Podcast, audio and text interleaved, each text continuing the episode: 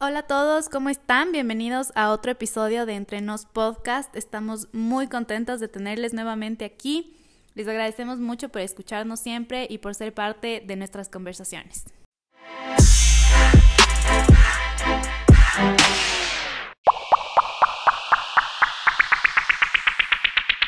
Y pues empecemos.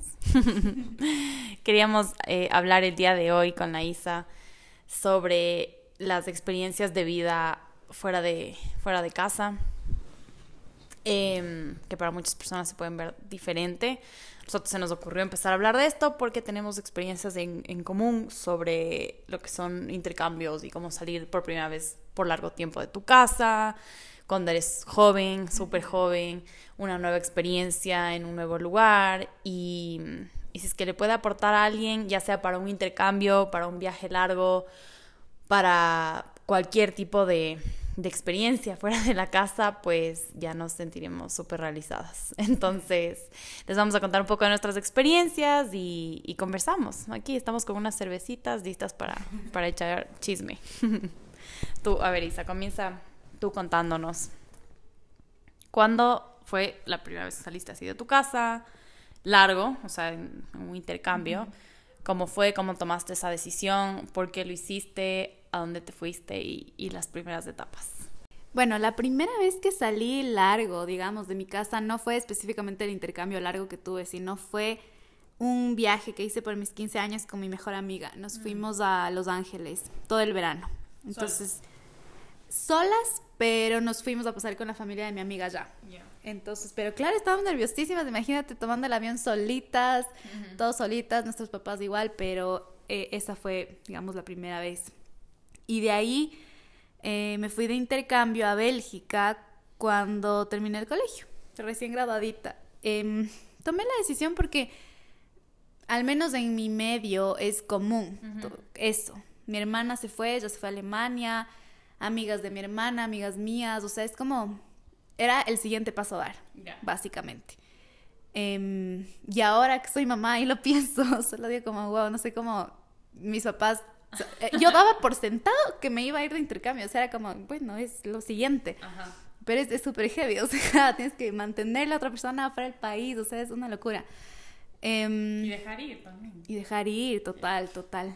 Así que bueno, me fui a Bélgica con un, una empresa que se llama YFU, que significa eh, Youth for Understanding. Uh -huh. Y no sé por qué escogí Bélgica. No sé, siempre quise aprender francés eh, pero no en Francia, entonces como yeah. lo lógico era irse a Bélgica. También ¿Ya tengo... conocías o no? No, no, nunca, nunca había estado en Europa. Y eh, una amiga se había ido igual de intercambio ya, una amiga mayor, y me pareció chévere. Escogí Bélgica, todo el proceso, los trámites, toda la cosa, me aceptaron y, y viví allá por un año. Fue una experiencia súper, súper chévere. Ya les vamos a contar más, más al respecto, a detalle de nuestras experiencias, pero eh, fue súper chévere. Tenía 17 años y regresé de 18. Sí. Guauita igual. Claro. ¿Tú? Yo la primera vez que me fui de intercambio fue ya estando en la U. Yo me quería ir igual que tú, recién graduada del colegio, pero no les convenció mucho la idea a mis papás. Eh, no querían que me vaya ese rato, querían que me vaya ya sabiendo que estudiar y como que tenga una experiencia más adelante. Eh, entonces, una vez que ya empecé a estudiar, que estudié gastronomía y administración, eh, dentro de mi facultad, en la, en la Universidad de San Francisco, tenían este intercambio a Disney. Y yo me acuerdo yeah. que cuando yo recién apliqué a la carrera, o sea, estaba en dudas entre esa carrera y otra, cuando vi esto del intercambio a Disney fue un wow, o sea, literalmente es mi sueño. Me acuerdo de chiquita la primera vez que fui a Disney, que no me acuerdo mucho de esa experiencia, uh -huh. pero me acuerdo de decir como, qué increíble trabajar aquí algún día, como es sí, mi sueño. Entonces, cuando vi eso, dije, voy por eso y, y luego apliqué. Eh, legalmente este intercambio podías aplicar creo que desde el segundo año, porque ya tenías como que el, eh, como el promedio establecido. Ah, sí, sí. Pero yo tenía súper, súper buen promedio y me dejaron aplicar en mi primer año. Okay. Y, y, es todo un pro, no es como que ah, me quiero ir y te vas, sino necesitas, claro, todos estos requisitos mm. de buen promedio, buen inglés y full como skills de servicio al cliente y todo eso. Entonces, una vez que aplicaba, vinieron de dos o tres recruiters de Disney, o sea, de Human Resources de Disney, a entrevistarnos aquí, en la universidad.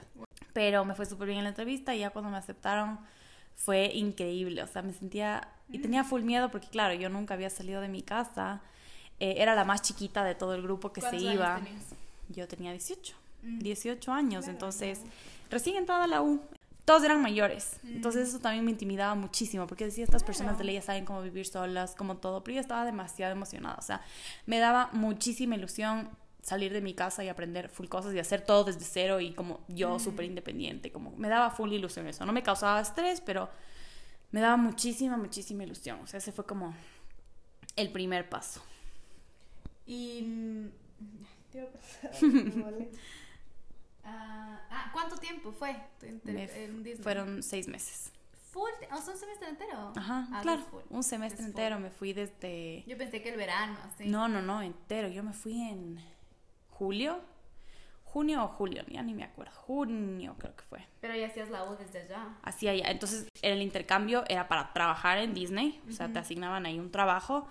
Y em, también estudiabas eh, pero con una universidad de allá, no a distancia acá, sino con una universidad de allá, la, que nos asignaron en ese tiempo era una universidad de East Carolina, cogimos en online clases de una clase de hospitalidad como mm. intensa, o sea, bien, bien larga, esa pero no nos tomó seis meses porque estaban en verano, fueron como cuatro mm. meses de clases. Aparte, eso era súper cool, tenía que tomar una clase de Disney pero nos daba, la, cosa de estas clases es que te daban como unos ejecutivos de Disney de altos, altos mandos, pros en lo que hacían. Entonces mi profesora era como que la head de toda la parte de publicidad de la marca Walt Disney Company. Entonces, wow, o impresionante, total. La man era una genia y para nosotros era lo básico, ¿no? Pero te enseñaban y te daban casos aplicados a Disney y casos dentro de Disney. Entonces era súper chévere, como que aprender de esa forma y desde adentro, ¿no? Y bueno, para esto, antes, ¿no? Cuando tú recién aplicas, eh, llenas unos formularios larguísimos, así como los de la visa, literal larguísimos, en los que hablas mucho sobre tu personalidad, lo que tú esperas del trabajo, lo que quieres, lo que buscas de Disney, por qué tú, así. Y en esos había una parte en la que tú tenías que seleccionar qué trabajos te interesarían. No es que podías decir, quiero este, pero opciones, ¿no? Em, y eso también creo que era parte full importante para las personas que reclutaban, como que pongas opciones, no que tengas una. O sea, si no es esto, nada. Habían full opciones, o sea, había la parte como de attractions, a mí me llamaba full atención eso, eh, la parte de como de food service, yo puse eso también. Pero ponte, me acuerdo leyendo clarito esa lista que decía como character performer y character attendant. Yo me acuerdo que puse en character attendant como opción. Y en Character Performer dije, ni cagando, qué horrible experiencia. Espera, lo ves. O sea, no, y en verdad fue era uno de los mejores trabajos, ¿no? Pero para mí, yo decía, qué horrible porque pasar adentro de, de, esos como costumes todo el día, en ese calor, y como, no, ni cagando, que trabajo cero glamuroso, glamuroso, y como, no, ni cagando. Yo puse ese que no. Pero, y el trabajo no sabías que te había tocado ni nada hasta que llegabas a Disney. O sea, ya mm toda la parte del check-in eso es muy, muy chévere. Ya, ya les cuento, pero...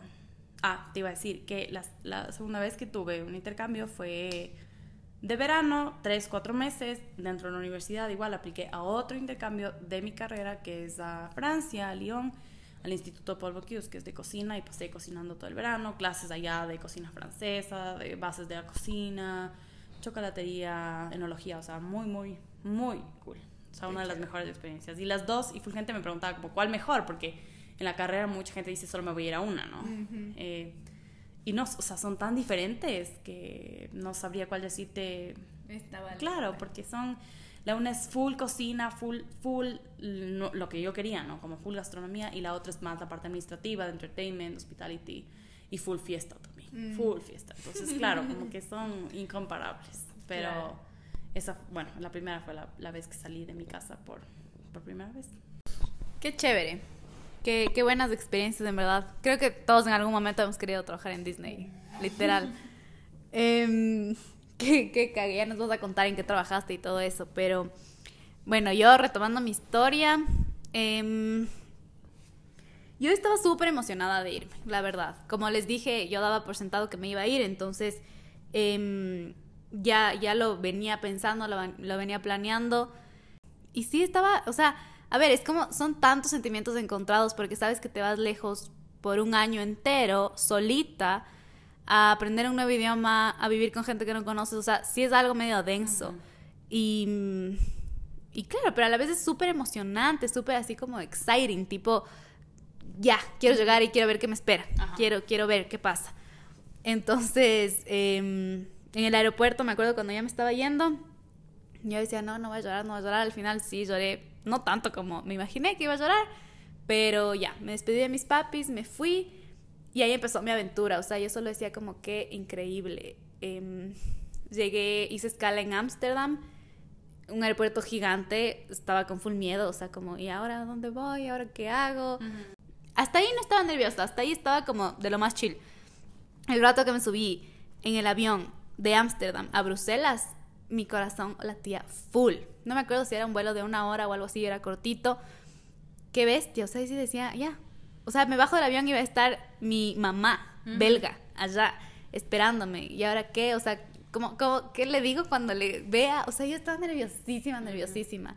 Y me acuerdo que también iba escuchando en todo el vuelo eh, una canción que me, que me dijo mi ñaña que escuché que se llama, no me acuerdo, pero era algo así como Em, aquí empieza tu, tu, tu, aventura, tú vas escribiendo tu libro, alguna cosa así, una canción súper emotiva, y yo lloraba. Entonces, eh, bueno, ya me bajo del avión. Eh, claro, todo el proceso para salir del aeropuerto, que es medio largo. Entonces, eso ya se me fue la emoción. Y el rato que salgo, todos los que íbamos a Bélgica de intercambistas estaban ahí como, qué sé yo, Carolina, los papás y con su cartelito que decía Carolina, el otro que Sebastián y ni sé qué. Y yo buscaba mi nombre y no había mi nombre. Entonces yo como, bueno, y todos llegaban y se abrazaban y era así como al oeste. Y yo, nada, no, se olvidaron de mí. Porque es que además, antes de irme de intercambio, como una semana antes yo seguía sin familia, seguía sin que me asignen familia, yo estaba asustadísima para esto fue la época eh, en donde estaban un montón de, bombas y de ataques terroristas en Bruselas, en Bélgica. Entonces mi mami ya me decía, ve, no te vayas. Entonces, bueno, todo ese drama. Em, me fui, no encontraba mi nombre, hasta que después a lo lejos veo a una señora altísima que me hace así. Y yo como, debe ser ella. No tenía cartel ni nada. Entonces me fui donde ella y ahí estaba. Eh, mi mamá, yo le digo mi mamá porque le amo, es mi mamá de allá. Eh, mi mamá de Bélgica se llama Agnes, o sea, Añez, y fue con mi hermano de allá que se llama Martín, o sea, Martín. y em, estaban con otra chica, yo, eh, eso me habían dicho por mail ellos antes de conocerles, con una chica que se llamaba Sara, que era de Finlandia, que igual iba a compartir todo ese año conmigo en la misma casa. Entonces imagínate lo bestia, o sea, como dos intercambistas en una misma casa, increíble. Eh, llegamos a la casa, fue un viaje de una hora, vivía en una ciudad que estaba a una hora de Bruselas, súper bien ubicada. Eh, Bélgica es un país chiquitito, que es una ventaja enorme porque puedes viajar a todo lado. Y además yo estaba en la mitad de Bélgica, entonces me podía ir a cualquier lado frescazo. Em, así que me llegué a la casa, me hacen el tour por la casa y me perdí literalmente. O sea era una casa, Caro, gigante, que, que hijo de madre. O sea, una mansión. Era una mansión, era una mansión. No, no lujosa, sino como una casa tipo estilo antiguo, estilo medio rústico, pero una belleza, o sea, una casa de, sueños. Y me dan el tour por la casa, me pierdo por la casa, me dicen, este es tu cuarto, después no me acordaba cómo llegar a mi cuarto, así. Eh, tenían un jardín gigante, tenían un bosque, un bosque de ellos, así. No. Eh, tenían canchas de tenis, piscina, o sea, yo dije, bueno, aquí me quedo, muchas gracias, qué suerte. Eh, y me acuerdo que, que, todos los intercambistas te recomendaban que cuando llegues a tu casa hagas ciertas preguntas para no ser irrespetuoso, por ejemplo, ¿cuánto tiempo me, me, puedo bañar? Eh, porque obviamente nos decían el agua no es igual de barata como en Ecuador, cosas así, entonces tienen que ser respetuosos. Entonces ya la primera cena los manes abren un vinazo, así, yo como, hijo de madre. Y además, jetlagueada, ya me dormía. Pero mm, les digo cuánto, cuánto tiempo me puedo bañar. me cagaron de risa. Me dijeron, ¿qué? ¿Por qué preguntas eso? Y en tu caso es así, entonces. claro, la pobre, pobrete de Ecuador, ¿cuánto tiempo se puede bañar? Se cagan de risa, me dicen, el tiempo que quieras, las veces que quieras al día. Y yo como, ah, bueno. Entonces, eh, nada, esa fue como la primera experiencia que tuve. Ah, me acuerdo ahorita que cuando, cuando me recogió ya mi mamá del aeropuerto, me llevó al carro con mis maletas, todo, y solo me dice como, ah, fatigué. Y yo, fatigué es cansada. Entonces le dije, uy, no sabía nada más, no entendía nada más. Y me tomó dos meses y medio, dos meses y medio ser fluent, literal. Cachar No, fluent, era fluent en francés, o sea, fue rapidísimo. Entonces, eso, eso fue como la primera... ¿Te llevabas bien? Me llevaba excelente, o sea, con mi mamá eh, hice una, una amistad, diría yo, súper chévere en las noches, eh, porque allá lo más importante es la cena, como no el almuerzo. Entonces, cenábamos, cocinábamos, y como la chica de Finlandia, los, los nórdicos son como así súper alejados, súper secos. Eh, y ella era una latina más, mi mamá. Entonces, súper amorosa, te llenaba de abrazos, de besos. Así que nos hicimos amigasas. Estábamos conversando hasta la una, dos de la mañana, todas las noches. Entonces, por eso también creo que aprendí full rápido francés. Y, y ya, esa fue como mi primera experiencia. Eh, me acuerdo también que, que, me encantaba, o sea, me encanta hasta ahora Bélgica, el, el paisaje y todo. O sea, Europa es al oeste. Entonces, eso, eso fue la primera vez que llegué. Qué lindo, creo que sí marca muchísimo la, experiencia afuera, las personas con las que estás. Eh, especialmente en este caso, que tú ibas literal como a la intimidad, digamos, como de una familia y no tú solita a ver qué haces, sino el llevarte mal con estas personas con las que ibas a estar todo el año, que más o menos tenían como, estaban sobre ti, digamos, responsables, hubiera sido terrible. Porque... Y sí tenía amigas que se llevaron mal con con sus familias, pidieron cambios de familias y solo... No, o sea, eso horrible. Tener una mala familia te arruina el intercambio. Total. Para mí, em, como te digo, antes de viajar, bueno, nos íbamos un grupo de 13, me parece. Todos eran mayores de mí. Yo no les conocía, les conocía de cara, pero nunca había tratado con ellos. Y, pero tenía este grupo de tres amigos con los que me iba full y salía full en la U. No eran de mi mismo año, pero yo me llevaba bastante. Y con ellos viajamos, nos planeamos estábamos tan emocionados que dijimos, vamos antes, o sea, vamos antes para poder como comprar todo para la casa y prepararnos, y que viajamos juntos, viajamos dos días antes, eh, para mí eso ya era wow, o sea, otra, yo no viajé solita, ¿me entiendes? Yo viajé con ellos, pero igual, era como que esa sensación de que te sientes tan independiente, puta, en el aeropuerto, es como estoy sola por la vida, puedo decir lo que hacer así. Em, llegamos y me acuerdo que alquilamos un hotel, eh, dormimos ahí los cuatro, éramos dos hombres, dos mujeres, o sea, eran dos hombres, dos mujeres. Y em, mm, fuimos así, estábamos tan emocionados, fuimos el siguiente día de una Walmart a comprar full cosas, o sea, como todo, pues, todo tienes que comprar, sábanas, almohadas, toallas, todo. Em, y el siguiente día ya teníamos que llegar a, a, Disney. Entonces, Disney em, tiene cuatro propiedades enormes de housing. Antes de ir, también te preguntan en qué eh, conjunto prefieres vivir. Yo no conocía, entonces yo puse, me dijeron, el más chévere es este que se llama Vistaway, y yo de una, entonces ese puse, y me acuerdo que yo en ese entonces, como crecí con las series americanas y así de roommates y todo eso, yo decía como, qué emoción tener roommates, o sea, me parece tan increíble, qué hermoso, como... Yo, puta, cuatro, seis, ocho, por poco, todo así. Yo estaba emocionada. Y nada, pues del rato que llegas teníamos que ir como que al housing más grande que era este, Vistaway.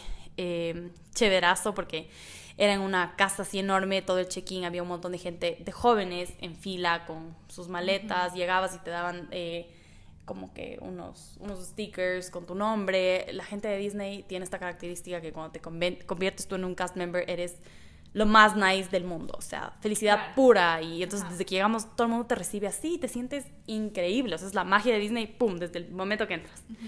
Em, hicimos fila y después ya te asignaban a una persona y esa persona te decía dónde ibas a vivir, em, o sea, en cuál de todos los complejos, en qué departamento y te decían ese rato tu trabajo. Ya. Y el lugar, ¿no? Porque puede variar. Eh, te puede tocar en un hotel, te puede tocar en un parque, te puede tocar en una cafetería, ah, o sea, no necesariamente un parque. Yo sí, ojalá me toque un parque, ojalá, pero es muy raro que te toque un parque. Y me dice como, me empieza a decir como, está súper emocionada por esa emoción. Y yo como, sí, qué hermoso. Y me decía, ¿en dónde quisieras que te toque? O sea, ¿qué es lo que sería como tu dream job? Y yo como, o sea, me mataría trabajar en Magic Kingdom, como, es lo más especial. O sea, me moriría de ganas. Y me dice como, chuta, bueno, pero vas a tener que conformarte con esto. Así que me da la vuelta a la hoja y me había tocado en Magic Kingdom el trabajo. No. O sea, fue impresionante y me tocó un trabajo rotativo. Entonces, empezaba trabajando en la parte de food, de food and beverage, eran en, estos como carritos enormes de, de snacks. Y luego, después de tres meses, rotaba a la parte de... O sea, no, no me decían todavía qué, solo decía attractions. Y yo decía los dos que quería, qué impresionante, como attractions buenas. Em, y ya, y me asignaron eso, y el rato que ya fui a la casa Ah, para eso también, entre los otros chicos de Ecuador, como ya se conocían, entre ellos eran de la del mismo año, full de ellos habían puesto que querían vivir juntos, algunos de ellos, como que sí tenía, te daba esa opción de poner y esa persona tenía que ponerte a ti mismo para que les asignen juntos. Entonces full vivían juntos, yo no, yo no quería. Es más, o sea, como que la chica con la que me propuso, yo dije como, no, si quiero conocer a nuevas roommates, todo nuevo, así, no. Y, y llegué a la casa y estaba full emocionada. Y el rato que entré, era la casa totalmente amoblada, desordenada, em, zapatos botados por ahí, o sea, como que ya vivían ahí. O sea, fue como uh, la magia, chao, a la mierda. ya me imaginaba yo. Puta madre, yo, what the fuck, o sea, ¿qué, ¿qué es esto? Y en eso sale una chica y me, me recibe y me dice como que hola, así, tú eres Carolina, ni sé qué, yo como, sí, puta, se me fue toda la mierda, yo como, qué huevada, o sea, de ley estas manes son trabajadoras fijas de Disney, así como que no están en intercambio. Y me empezó a hablar en inglés, pero yo noté que tenía un acento. Y me dijo, ¿de dónde eres en inglés? Ta, ta, ta. Y yo, como soy de Ecuador, me dijo, ay, no puedo creer que soy de Honduras, qué hermoso. Tú vas a dormir conmigo, porque aparte éramos roommates, roommates, o sea, en el mismo cuarto. No solo en la casa. Eh, se llamaba Nicole. Y tenía seis roommates. O sea, éramos, éramos en total seis. Habían tres cuartos en la casa. Y las otras cuatro eran gringas. Ya. Em, y nunca, o sea, nunca me llevé bien, eran súper pesadas. Entonces nunca hice clic al principio, solo con Nicole, que era mi roommate, me llevaba súper bien. Pero la experiencia se complicó em, porque eran una de las personas más sucias que he conocido en toda mi vida, pero así la definición de white trash, o sea, no te imaginas. Eran cuatro, em, es que no te puedo describir el nivel de suciedad, eran, el día que yo llegué, que para mí estaba hecho un asco y desordenado, para ellos era o sea, se sacaron la madre limpiando para que yo llegue, básicamente. Aparte, eh, súper locas, medio malas gentes. Tuve una, o sea, una pelea fuerte con una, como que tres días después de haber llegado me puteó, casi me pega por poco, era una enorme. Porque el día que llegué, o sea, aquí en Ecuador, en Quito por lo menos, casi no estamos acostumbrados al aire acondicionado. No tenemos aire acondicionado en las casas, o sea, no es común, ¿ya? Eh, y allá, en Estados Unidos, hay aire acondicionado en todas partes. Y yo llegué y uno de esos días que estaba en los primeros días de training, o sea, no estaba trabajando todavía, eh, regresé a la casa y no había nadie en el departamento. Y estaba helado, o sea, yo de estar afuera en el verano de Orlando, que es una estupidez de caliente, yo entraba al departamento y me tenía que poner saco, bufanda, puta doble, pantalón, era helado. Y yo estaba solita así en la casa y tenía que cocinar. Y dije como, estoy súper incómoda, no hay nadie aquí, voy a subir esta pendejada, o sea, no, ya. Y yo le subí como cinco puntos Mm, sigue helado, otra vez más, no se calienta, sigo, o sea, puta, y yo le subí como a puta 80 ya, 85. Y luego ya cociné, me fui a mi cuarto, me olvidé de volver a bajar esa cosa. Y cuando estaba en el cuarto, ahí me acuerdo que me empezó a dar calor, pero no me di cuenta de lo que estaba pasando. O sea, me acuerdo que estaba viendo una serie y yo me empecé a quitar la chompa, me quité el, la bufanda, o sea, como... Pero no me di cuenta que estaba caliente ya. Y en eso eh, escucho que llega un, dos de estas manes y bueno, una de estas, la grandota, histérica, y gritaba y ni sé qué. Yo pensé que le estaba puteando a la otra man y gritaba y gritaba. Y yo no escuchaba, que sí, estaba full concentrada en lo que yo estaba haciendo. Eh, y una esas me puedo escuchar como, ¿qué está diciendo? Y la más estaba quejando de que estaba demasiado caliente, pero puta, diciendo todas las malas palabras del mundo y como, ¿quién hizo esto? Hijos de tal y cual, o sea, sí, ya, bravísima. Y en eso viene y me toca la puerta durazo, pero queriendo botar la puerta. Y yo abrí y entró al cuarto así como, ya, ya se iba sobre mí, o sea, y me dijo como, tú subiste, ni siquiera yo como, sí, o sea, es que no servía, me moría de frío, perdón, estaba sola. Bueno, me mandó al diablo y me dijo que, que me creo, que yo llego al último y que las reglas ya están establecidas, puta, me hizo así chiquitita. Me sentí pésimo. Y solo dije que en verdad, perdón, o sea, que no hay problema, que baje nomás. Y en la madrugada que estaba durmiendo, yo solo escuchaba afuera en la sala full ruido y seguían quejándose entre todas y se peleaban y la una le contaba a la otra y la otra así, porque ellas eran amigas a veces. Yo escuchaba como que estaban embalando algo ya, o sea, como que eh, la, la cinta scotch así que suena cuando empacas cajas. Y el día mañana siguiente tenía que levantarme a las 6 de la mañana para ir al training y cuando salgo del cuarto habían forrado de cinta scotch el, el cosito del aire y habían puesto un papel que decía como the air, ajá, algo así como the air stays at 62, not at 78 or 80 and this is not a suggestion, this is a house rule. O sea, como Loca. locazo, o sea, como no le estoy sugiriendo, esta es una, es una orden, punto, así. Y entre las cuatro se habían puesto de acuerdo. Me acuerdo que me sentí como el perro. Yo decía, me quiero ir, puta, ya no quiero estar aquí. Porque yo o sea, todavía tenía 18 años, estaba recién llegada, como que tenía full ilusión. Y, y fue una estupidez. Eh, pero bueno, así, así empezó la, la, experiencia. Los primeros días fueron de training. Eh, vas a un lugar que se llama Disney University, que yo ni sabía que existía. Es como un college, literalmente, pero de Disney. Te enseñan las four keys de Disney, como que las bases para hacer todo. Eh, cómo ser un buen cast member, cómo actuar, cómo hablar, cómo decir las cosas, cómo, cómo señalar, como todo, o sea, todo lo que te puedas imaginar. Oye, ¿y qué pasa si en Disney, o sea, te multan si es que no estás feliz? O si, porque Disney es mágico, o sea, todo Ajá. el mundo sonríe, ¿te multan o algo? No te multan, pero te pueden poner como, o sea, por mala actitud, si es que eres malo o así o así, sí, unos cosas que se llaman como reprimands. Pero si es que haces algo, no si estás serio un día y como medio bravo. No, porque sí, sí trabajé algunas veces con gente así, pero claro, no es, no es la onda. Y además es muy fácil estar feliz y como ser tan bueno, porque todo el mundo está así, entonces como claro, que es súper claro. contagioso. Y luego ya te mandan a, a inicios del entrenamiento en el trabajo, que dura una semana, una semana y media. Esa parte es también súper, súper chévere. El primer día te hacen un tour en todo Magic Kingdom, por el backstage, o sea, es, es impresionante. Como tener esa experiencia y conocer todo eso es una de las mejores experiencias de mi vida. Total. Qué a lo bestia. Qué chévere me parece, pero nuestras experiencias de intercambio son tan distintas porque tú o sea, estuviste en fucking Disney, a lo bestia. Pero claro, mi experiencia en cambio es como otra, totalmente.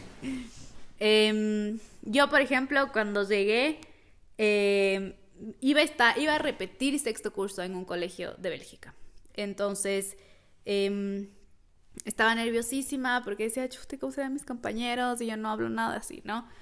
Y me acuerdo que mi mamá me dijo, ¿qué escuela quieres? Porque llegué en el verano, unas dos, tres semanas antes de empezar clases. Entonces ella me dijo, ¿qué escuela quieres? Eh, una escuela privada, que es como en las afueras de la ciudad, o una escuela en el centro de la ciudad, en downtown. Cool. Y yo como, obviamente, downtown.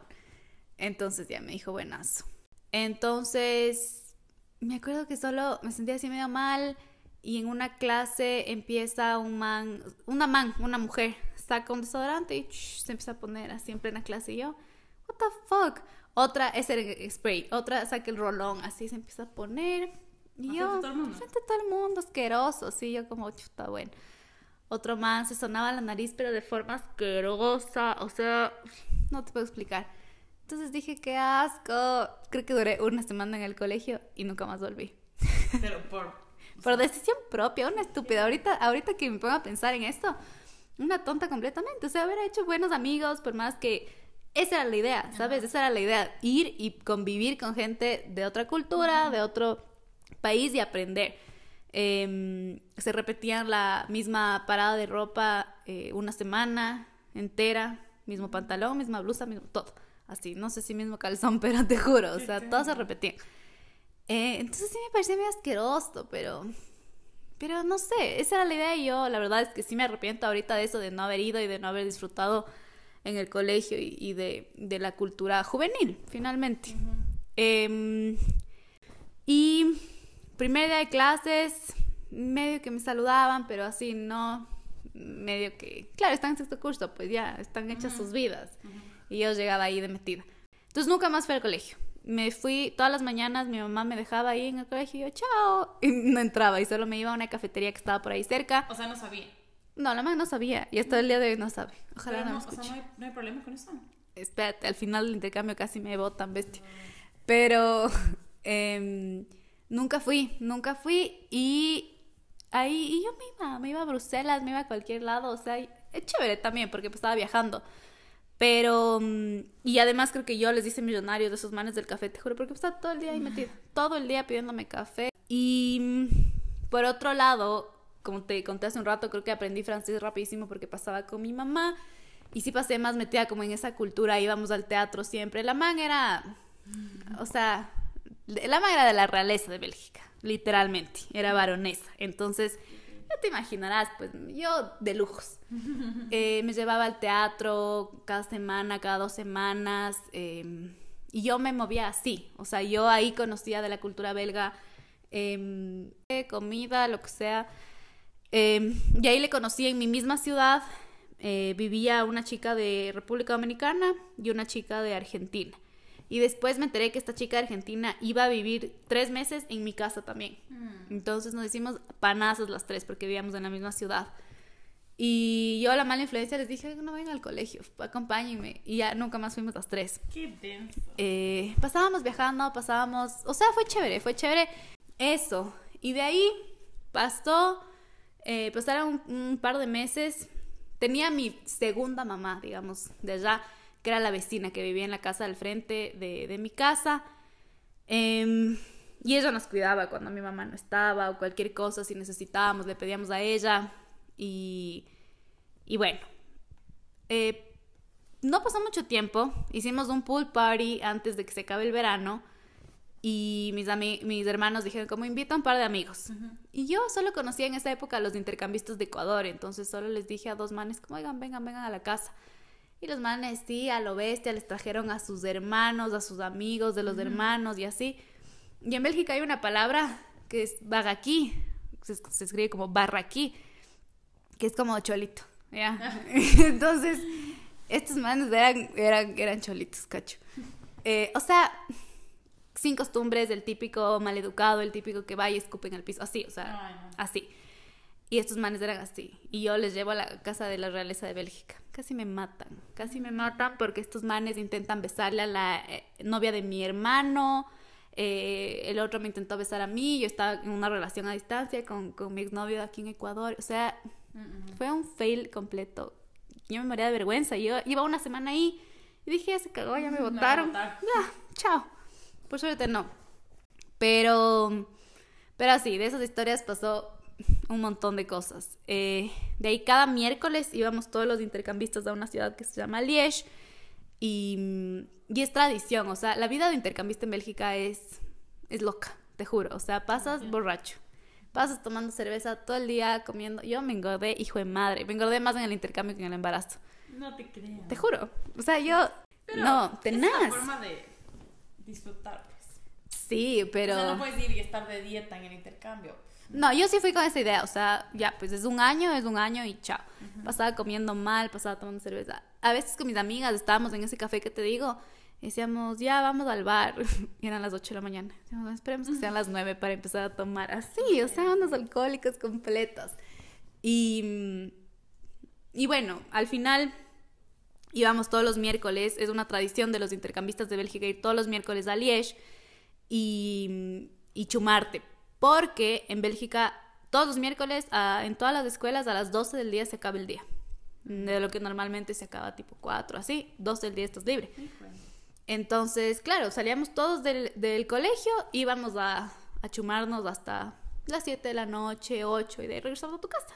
Entonces, era tenaz. Todos los miércoles, yo creo que falté unas tres veces, te juro. iba todos los miércoles y eran unas chumas terribles, terribles con cerveza, con... y de ahí todos los sábados era ir a Bruselas, en cambio, a otro bar. Eh, me acuerdo que me fueron a visitar un par de amigos de Ecuador, eran traumados, me decían, ¿cómo llevas este ritmo de vida? O sea, yo no jalo, así tenaz, tenaz, tenaz. Mm. Bueno, para mí Navidad fue súper difícil. Para mí la, la época de Navidad fue súper complicada porque estaba ya seis meses, ya había aprendido, ya había conocido y Navidad te choca siempre full. Te choca un montón y claro, me sentí súper acogida, o sea, mi familia era hermosa, eran, eran hermosos, de verdad, pero no sé, es como ese rato me acuerdo que les llamé a mis papis y les dije, ¿qué están haciendo? Ah, listándonos para ir donde la abuelita, la cena. Puta, me fui en una, o sea, me puse a llorar, solo dije como, miércoles quiero estar con ustedes. Y me acuerdo que solo pensaba y decía, ya, ya aprendí, ya viví, me regreso. Ya, suficiente. Además que yo estaba amarrada y le extrañaba full a mi, a mi novio de esa época, estaba clavadísima y solo decía, ya, no aguanto, o sea, ya quiero estar con él y así. Ah, aquí también quería decir algo, no se vayan de intercambio amarradas, nunca, nunca, no. se vayan, desaprovechan muchas oportunidades. Eh, pasas triste, pasas pensando de gana, ajá. Me acuerdo que sí me dijeron esto, hasta mi papi me dijo. Pero sí, no, no se vayan de intercambio amarrados. Y eh, como estaba tan depressed así en, en, en, diciembre, mi novio de ese entonces me dijo, ¿sabes qué? Yo te voy a ver. Se alocó, compré el pasaje y ya planificado todo para febrero. Me fue a ver en febrero y yo no podía viajar, o sea, obviamente tenía colegio, tenía que pedir permiso a la organización para viajar y no me iban a dar el permiso, entonces le pedí a mi mamá que me acolite. La mamá sí estaba, ajá, la mamá estaba medio nerviosa porque era como un mes entero de viaje y la mamá me dijo, ojalá no te cachen, pero bueno, porque igual le multaban a ella, o sea, sí era medio heavy. Me fui y me dijo, no subas nada a tus redes sociales, nada. Y nos fuimos, me fui, viajé con él a lo bestia, conocimos un montón de lugares. Eh, allá además es, es baratísimo viajar, es baratísimo viajar, todo. Em, y me acordaba cuando me contabas de tus ocho roommates. En Ámsterdam nos fuimos a estos como hosteles, así que asco, te juro. Además en Ámsterdam, o sea, la peor ciudad del mundo, todos drogados. Y era un lugar que creo que eran como ocho. Unos manes en la litera de arriba estaban having sex, otros al lado drogándose ahí en el cuarto. O sea, yo era traumada, horrible. Sí, sí, horrible, horrible el baño compartido, así todo asqueroso. Y tienes que tener tus cosas en un locker para que no se roben. Ah, horrible, o sea, me parecía horrible.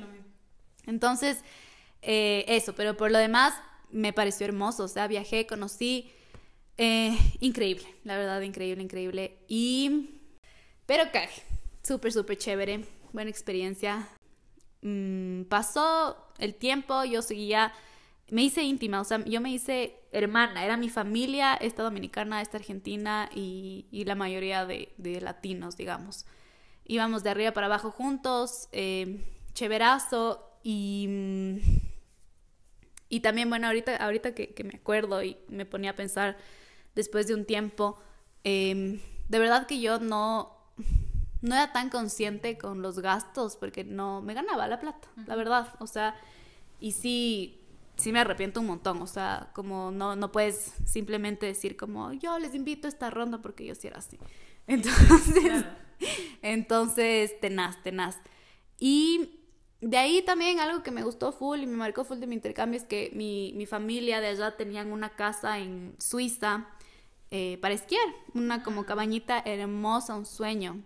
Nos fuimos full veces, nos fuimos full veces con nieve, sin nieve a esquiar o solo como a hiking eh, chéverazo y nos íbamos en carro. Entonces era chéverazo porque pasabas, o sea, era un viaje a la vez, eran ocho horas. No es mucho, es como irse a la playa. Entonces, eh, ajá, lo bestia. Y, y, pasé, digamos, como, no la mitad de mi intercambio, pero un montón de veces allá. En mi caso, eh, ya en la parte de, de, de trabajar, fue súper, súper cool. Aprendí muchísimo. Eh, una de las cosas que más aprendí si bien no fui a hacer literal gastronomía, ¿me entiendes? No cocinaba, o sea, yo estaba en la parte de atención al cliente. Eso es tan importante para todo. Que aprendí mucho a levantar mi voz, a hacer que la gente me escuche muchísimo. Hablar, o sea, mejoré mi inglés increíblemente. A resolver problemas, porque en Disney siempre hay conflictos. La gente espera que todo sea mágico, entonces no puede pasar nada no mágico. Entonces siempre hay algún conflicto que hay que resolver. Hay clientes, como en todo, muy difíciles. Hay situaciones que tienes que manejar. Eh, entonces, aprendí muchísimo, o sea, en verdad aprendí mucho. Era un trabajo súper fuerte, súper pesado, especialmente en el verano. Yo llegaba, alcanzaba hasta trabajar como 72 horas en la semana, eh, turnos de 14 horas, o sea, era una estupidez en el verano. Después, ya cuando ya pasó el verano, se fueron bajando, ya tenía turnos de 6 horas, otros de 8, otros de 10, máximo de 12. De ahí otra vez una estupidez en Navidad y fin de año. Qué hijo de madre, qué hijo de madre. O sea, te juro que yo no pensaba que eso pasaba en Disney. Luego me he cambiado de trabajo, ¿no? Yo estaba en la parte de... O sea, tú estuviste en, fin de año. Sí. Es impresionante, ¿no? ¿Sabes la cantidad de gente que hay? o sea, yo nunca iría a fin de año a Disney. nunca. Es horrible. Es tenaz. O sea, yo también pensaba, qué hermoso, qué mágico, pero después de trabajar ahí en fin de año, nunca iría. Nunca iría en fin de año. O sea, el 31 de diciembre prohibido. Yo trabajaba en la parte de los food carts tres meses, ¿no? Y luego me cambiaron y ya no, ya eran attractions, pero yo decía, de ley me toca una atracción, pues. Y yo estaba como hacia, viendo hacia eso, porque además yo trabajaba en los food carts afuera, sin aire acondicionado, bajo el sol maldito de verano. O sea, yo sudaba todo el día. Entonces decía, ya quiero una atracción que tiene aire acondicionado, es más pacífico, por favor, ya. Y dentro de atracciones estaba esta parte que era como el main entrance. Y me toca ahí. Yo estaba comida mierda cuando me tocó eso, porque yo te juro que esperaba que me toque una atracción. Estaba comida mierda. Pero como el main entrance, o sea... Eres la persona que les das a ingresar a las personas. Ah, no, no con aire acondicionado. No, al sol, ahí. ¿Cuál te tocó? ¿Cuál te tocó? Se llamaba Park Greeter, ¿ya? Igual en Magic Kingdom. Pero eh, no, en esa época ya no habían tickets, era ya la, la, época de las Magic Bands. Entonces solo estás parado ahí diciéndoles como welcome y que tengan un hermoso día, have a magical day, ta, ta, ta. Conversas un poco y hace, te aseguras que pongan el ticket, digamos, para entrar. Y si es que hay algún fallo, llamas a una persona de Guest Relations. Esa era una de las partes. La otra es que podías estar en la salida despidiéndote de la gente. Mm. Eh, ese era aburridín, pero descansaba. Eh, la otra era como hacer refill de maps, de los mapas de todo el parque porque es de la main entrance, limpiar el main entrance. Eh, o sea, era un poco más aburridín ese trabajo. Me pagaban menos que en el de comida porque había menos responsabilidad, pero era muy chévere, como que tuve más acercamiento con la gente. Claro. Eh, también practiqué muchísimo el hablar alto y que te escuchen cuando vas a abrir el parque o como sea. ¿Qué? Ahí es increíble. O sea, hay esta parte que yo nunca, yo no sabía que existía antes de ir a Disney, de trabajar ahí. No sé si tú conoces, Los que es como túneles. No, no, tampoco, tampoco sabía, pero eh, de este como el, cuando abren el parque. ¿Tú has estado cuando abren el parque Magic Kingdom? No. Es chéverazo. Yo nunca había ido, o sea, nunca. El parque en algunos días abre a las seis y media de la mañana, otros días abre a las 7 de la mañana. Early, early, early. Y ahí está como bienvenida. Es una de las cosas más hermosas que hay en Disney y casi serio? nadie sabe de esto. Es Oh. lindísimo. Entonces, siempre la primera vez que me tocó, exacto, llegas tarde, o sea, a las 11 es clásico, 10, 11. Eh, hay bastante gente, pero no una estupidez de gente. O sea, máximo a esa hora hay unas 100 personas, máximo, máximo. Nada. Nadie se levanta a esa hora. La gente que conoce de esto va a ver eso, porque es un show. Entonces, la vez que me tocó trabajar esa hora fue como, wow, como nunca he sabido de esto. Entonces, es como el show de bienvenida. Entonces, eh, lo que pasa es que está toda la gente allá afuera esperando. Eh, y tú también, ahí hay un- una, una posición que puedes tomar, que es como, dan una lista de las reservas de gente que tiene reservas para desayunar dentro del castillo o en otros restaurantes especiales. Entonces, por eso van tempranito. ¿ya? Entonces, tú Ya. tienes que hacer como el checklist de los nombres y ver que esté toda la familia y tal. Eso es Mm. chévere. Em, pero es un show, entonces salen arriba, en la entrada de Magic Kingdom, arriba hay un tren, que es el tren del parque. Y en ese tren empieza a sonar, empieza a esc- escuchar como el chuchu desde lejos. Y empieza a sonar una música y están en este tren subidos todos los characters. Todos, todos los characters. y se paran justo al main entrance en el balcón. Y empiezan a saludar y cantan esa canción que es como Good morning, good morning. ¿No se ha escuchado? Bueno, empiezan a cantar y luego Mickey elige una familia. ¿Ya? No. Es impresionante, yo tampoco sabía de esto. Ay, y no elige. Mickey la familia, sino elegimos nosotros. Y ese día me dijeron, tú eliges, porque yo era la primera vez trabajando a esa hora. Tienes que ver una familia que te parezca súper linda, que esté súper emocionada, que no tenga idea de lo que va a pasar, o sea, que vaya a ser una mega sorpresa que les elijan, o sea, que no saben Qué qué, va a pasar. Entonces, es una mega responsabilidad. eh, y me acuerdo que estaba ahí con mi trainer y me decía, yo decía como que tal vez de estos o estos. Me decía, no, ellos no, porque ellos parece que sí saben, como que están hechos los chéveres. Y que yo como, ok. Le dije a otra familia y me acuerdo que ese día le dije como que papá, mamá, un niño de unos siete años y una niña de unos cuatro años. Mm. Y me acerqué a decirles y no entendían. Y la niña se puso a llorar y a gritar. Y me decía como, ¿qué? Le voy a conocer a Mickey. Ni siquiera como, sí, vengan conmigo. No sé qué. Les, les dio por la parte de atrás. Y les suben al, arriba y les dan la bienvenida. Y son la familia del día. Y les dan unos pins. Y les suben al, al, No. al carrito y les llevan con ellos. Y cantan y bailan y ya es la bienvenida y pum, y salen como que juegos pirotécnicos chiquitos y entran al parque. O sea, es impresionante, es un show hermosísimo que yo no sabía que existían. Yo siempre que le cuento a Ricky, digo, cuando vayamos a Disney, tenemos que ir a eso, o sea, es hermoso.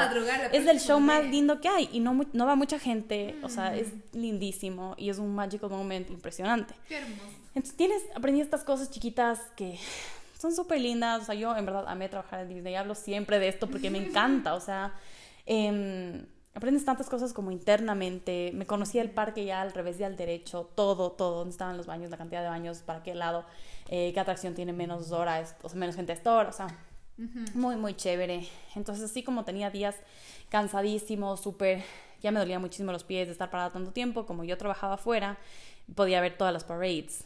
Entonces era la, como el highlight del día, o sea, me encantaba. Em, un día le vi a Johnny Depp de así, a dos metros. Era, no sé si tú sabes, hay estas fiestas de la fiesta de Navidad y la fiesta de Halloween. en Magic Inn. Las dos son increíbles. Yo amo la de Halloween porque todos los characters son especiales. Em, y son fiestas aparte. Tú pagas aparte para ir a esas fiestas. No es con el ticket que compras al inicio. Si tú quieres ir al parque en el día, compras el ticket normal y aparte tienes que pagar para que estas fiestas. Y en el parade de Halloween hay un todo un float solo de Piratas del Caribe de Halloween. Increíble, increíble. Y hay el carácter, pues, de que hace de Jack Sparrow. Y yo estaba ese día trabajando y estaba súper cerca, estaba en la parte atendiendo la comida. Y estaba cerquita de la, de la parade, de una curva justo. Y le vi y dije, hijo de madre, ese man está igualito, igualito a Johnny Depp. O sea, qué buen maquillaje, qué bien que se consiguiera una persona tan igual. Porque yo ya me conocía los characters, porque esta parade se practica todos los días y rotan entre dos o tres personas. Hay como cuatro Rapunceles, ya. Entonces yo sabía la cara de las manos. Y decía, este está igualito, qué impresionante, chéverazo acabé mi turno y voy al backstage, que son los túneles, y había un montón como de guardias de seguridad. Y yo estaba con, cerrando con un chico que era, o sea, que ya trabaja full time ahí. Y pasamos al lado y no sé qué, digo como, ¿qué es esto? O sea, ¿qué es esto? Porque hay gente, nunca he visto gente aquí, full guardias de seguridad y no sé qué. Y me dijo como, no sabías, no te contaron. Yo pensé que sí les habían contado a todos, que yo como, no, ok. Me dice, es que una vez al año eh, Johnny Depp es fan de Disney y le encanta como que dar de vuelta. Y dice que una vez al año elige para salir en uno de los parades o en uno de los character greetings. Pero nadie sabe. O sea, como que la gente no sabe que es él.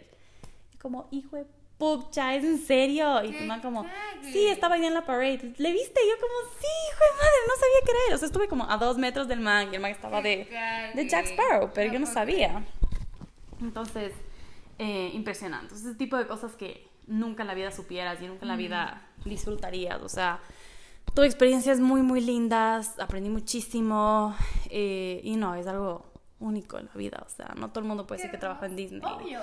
y en Magic Kingdom, o sea, era impresionante. Por más de que eran días muy cansados, estaba ahí. Porque tenía amigas que, si bien trabajaban en los mega increíbles hoteles de Disney, eh, al final del día estaban cansadas, estaban dentro de un hotel. Claro, es como... Yo podía ver los parades y como que toda la gente súper feliz y, y, tener este como poder, digamos, de crear estos como magical moments que tú tienes la potestad de decidir cuándo los haces y para quién lo haces. No puede ser todo el día porque de eso se trata, ¿no? Pero me acuerdo uno clarito, uno de esos días que estaba trabajando en un... En una de las lands, em, estaba yo con una... con otra compañera y ir a Disney todos sabemos que es caro o sea, es, es, caro, es un esfuerzo para muchas familias ir. Y adentro todo es caro. O sea, todo es caro. Todo el merchandise, toda la comida, todo es caro. O sea, realmente es... es... Cuando yo ya trabajando ahí así me decía como, wow, o sea, las veces que nos trajo mi pa, como, ¿qué? Gracias. Wow, es impresionante porque es caro. O sea, no puedes hacer, hacerlo todo y si ya vas no necesariamente comes adentro. Y entonces yo entendía como que esa situación. Y en ese día em, se acercaron como dos niñitos chiquitos corriendo al, al, al donde estaba trabajando que tenía helados. Decían como, mira estos helados de que en inglés le decían al papá, yo quiero uno, y el otro, no, yo quiero este, por favor, que sería lo más hermoso que me podría pasar en el mundo, yo quiero esto, y los niños como que le pedían helados. Y el papá se sacó así como que, ah, no, gracias, no sé qué, y les dijo así como en chiquis, como, no podemos, o sea, somos una familia de siete, no les puedo comprar helados a todos, o sea, entiendan, por favor, no puedo de verdad darles helados, lo siento. Casi me muero, o sea, fue como, hijo de madre, y es, está en verdad, o sea, es así, entonces solamente esa rato me di la vuelta y les llamé y les dije como, eh, tengo un mensaje para ustedes, que ni sé qué, eh, le conocen a Mickey Mouse y como que, sí, sí, sí, no puedo creer, tú le conoces como, sí, es mi jefe y me pidió especialmente que el día de hoy le regale estos helados. No, sabes, o sea, el papá y la mamá se pusieron a llorar y los niños saltaban de la emoción y se abrazaban y yo, para mí eso fue como, wow, o sea, ya me hice el día porque es impresionante poder darle eso a alguien. Entonces, lindísimo, o sea. ¿Qué pusiste tú de tu plata, No, no, no, tú puedes dar estos ah, magic tú puedes. Tú puedes. Ajá, eso son notas. lo que diste y ya no pasa nada. No puedes dar a todo el mundo. Claro. Pero son estas ocasiones especiales en las que das y claro, o sea, poder hacer eso es impresionante, impresionante. Sí, sí, sí. Lindísimo. Y a mí también me pegó muy fuerte en Navidad y fin de año. Eh, Sí. También es la primera vez, sin pasar con mis padres, obviamente estás acostumbrado a esto.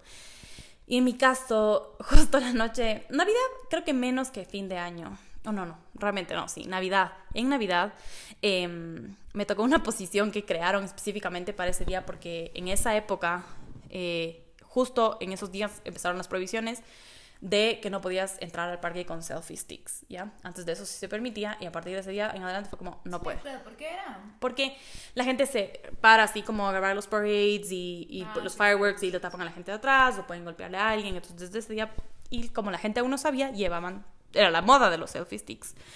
Entonces era esta posición en la que tú les tenías que retirar los selfie sticks a la entrada, ponerles nombre, apellido, ta, ta, ta, y que tenían que recoger a la salida. Y me pusieron en esa posición y para mí era full aburrido. Pasé toda la noche en eso.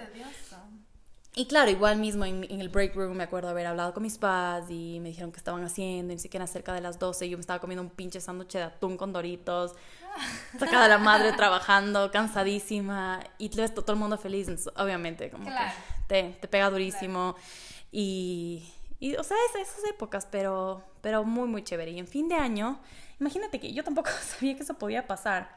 Disney entran, no me acuerdo cuánto, pero son como miles de millones de personas entran adentro de Magic Kingdom, ya como que el, la máximo capacity es como, es una estupidez, gente, ¿ya?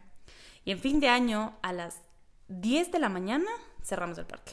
Ya no entraba una sola persona más, el 31 de diciembre. Cerramos como por tres horas hasta que salieron personas y otra vez entran. Y obviamente la gente bravísima porque quieren estar en Magic Kingdom el día de fin de año. Entonces les dabas un pase a que se vayan a otro parque, pero querían estar ahí. Entonces, bravísimas y lidiar con eso y en fin de año y ta, ta, ta. Es tanta la cantidad de gente que entra que al final de la noche se acaban los fireworks y el parque cierra a la una de la mañana. Yo esa noche me quedé trabajando como hasta las 4 de la mañana, cuatro y media, 5 de la mañana, porque mm, la gente no, no alcanzaban a salir del parque. Había fila para salir del parque. Eran como que unos, unas cosas así en culebra para que la gente salga. O sea, era como que el tiempo de espera para coger el monorail era como de 3 horas, ¿ya? Yo estuve ahí. No, terrible, terrible, terrible. O sea, yo sí decía, pobre gente, o sea, vino a disfrutar y total ahorita cuatro horas en salir del parque. Bueno, esta es la primera parte de, este episodio. En verdad, eh, estamos aquí conversando muy a gusto y todavía tenemos más cosas que contarles. Eh, esperamos que les haya gustado. Estén pendientes para la segunda parte que vamos a lanzar pronto. Eh, es del mismo tema, pero eh, está ya bastante largo, entonces queremos dejarle hasta aquí. Entonces, muchas gracias por escucharnos, gracias por estar aquí, un episodio más.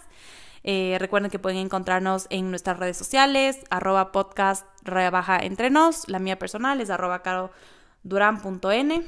Eh, la mía personal es arroba sermamá.blog. Espero que les haya gustado este primera, esta, esta primera parte de las historias de nuestros intercambios. Y no se olviden que todo lo que hablamos aquí se queda Entre nos. Chao. Bye.